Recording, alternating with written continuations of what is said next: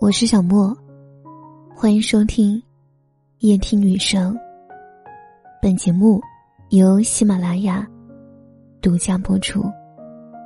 你还可以关注我的新浪微博“夜听女生”，让我陪你从一个人到两个人。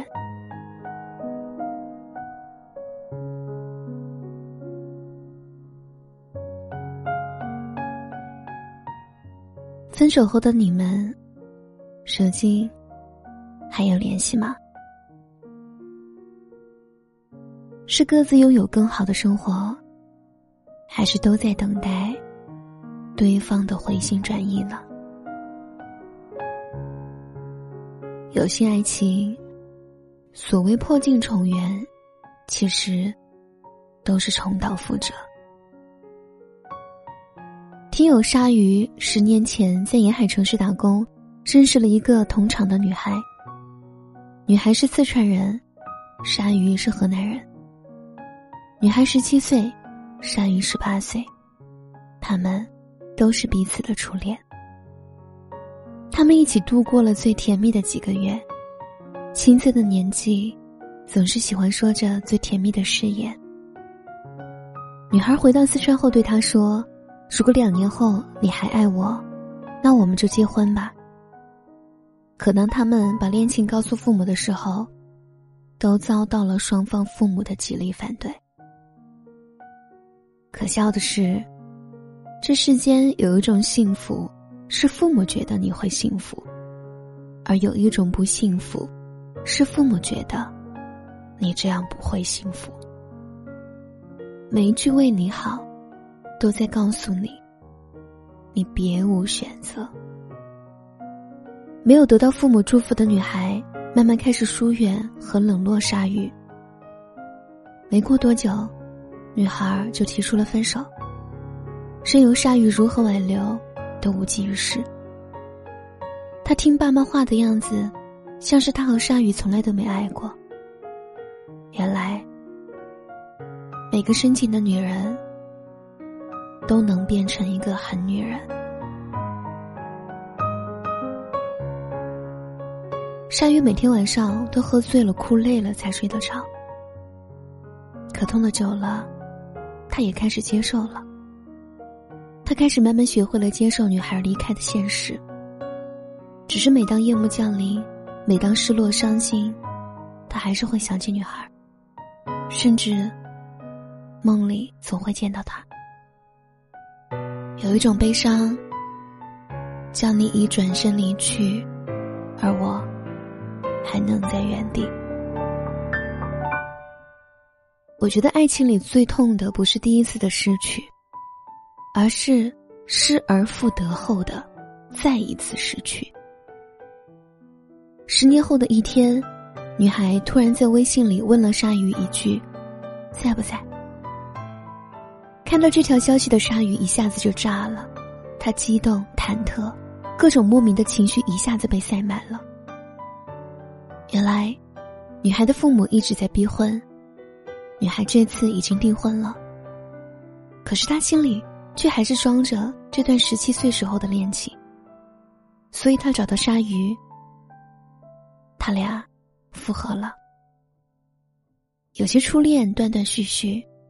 十年之前，我们无奈分开；十年之后，我们再续前缘。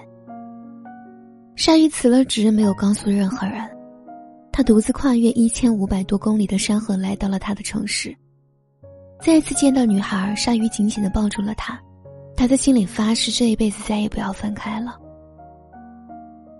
可甜蜜总是短暂的，该面临的问题始终还是来了。女孩的父母知道之后，反对的情绪相当的激烈，说：“除非他来四川做上门女婿，否则绝不同意两个人在一起。”鲨鱼能理解，毕竟女孩是家里的独生女，父母怕女儿嫁得太远，受到委屈的时候没有一个亲人在她身边。鲨鱼爱她呀，为此他去说服自己的父母，说他要去女孩的城市。他愿意为女孩做任何事，只要能跟女孩在一起，在哪个城市生活，又有什么关系呢？只是生意刚刚失败的他，是暂时无法购置婚房的，而买不起房，女孩的父母和女孩都不会同意的。恋爱只需要考虑开不开心，结婚需要考虑现实。因为女方父母的反对，女孩再一次对鲨鱼开始疏远，开始冷暴力。一切好像十年前一样。那种痛苦的感觉再一次袭来，缓了那么多年的情绪，好不容易才接受了他的离开，如今又要再一次重演。女孩似乎总能全身而退，鲨鱼似乎总是一片狼狈。最后，鲨鱼问我他该怎么办呢？我说：“爱到失去自己，就会不被珍惜。”三是买不起房不重要，你是否具备买得起的能力很重要。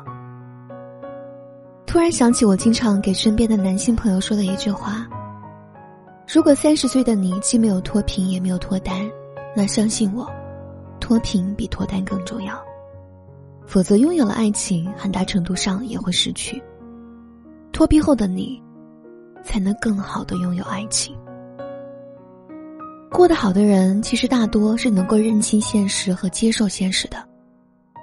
而在我心里，一个男人应该在有爱情的时候疼老婆，没爱情的时候干事业，不偏执的执着于一段关系，才能更好的拥有所谓爱情。当你开始具备了实力，你的深情。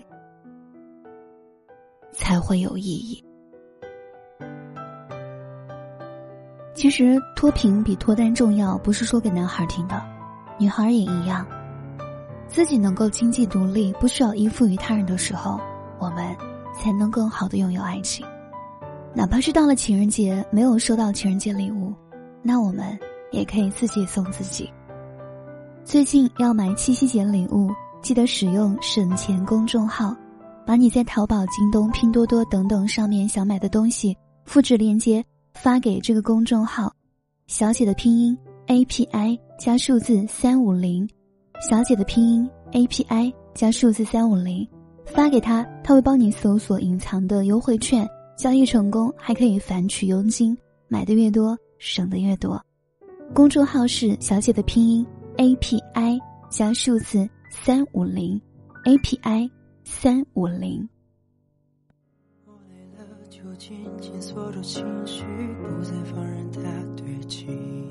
喜欢我的节目，还可以关注我的微信公众号“夜听雨声”，声音的声。抖音小莫电台，也可以在每晚十点喜马拉雅的直播间找到我。晚安。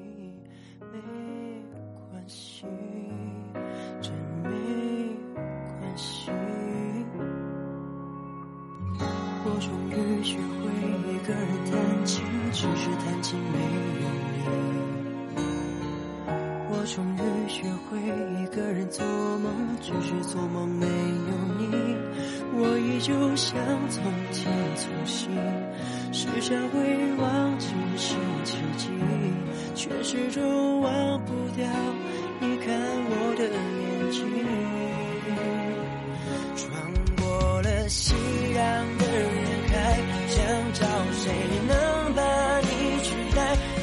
是你曾给过我的那种宠爱，掏空了回忆的脑袋，寂寞却狠狠扑过来，措手不及，无法躲开，我承认是我。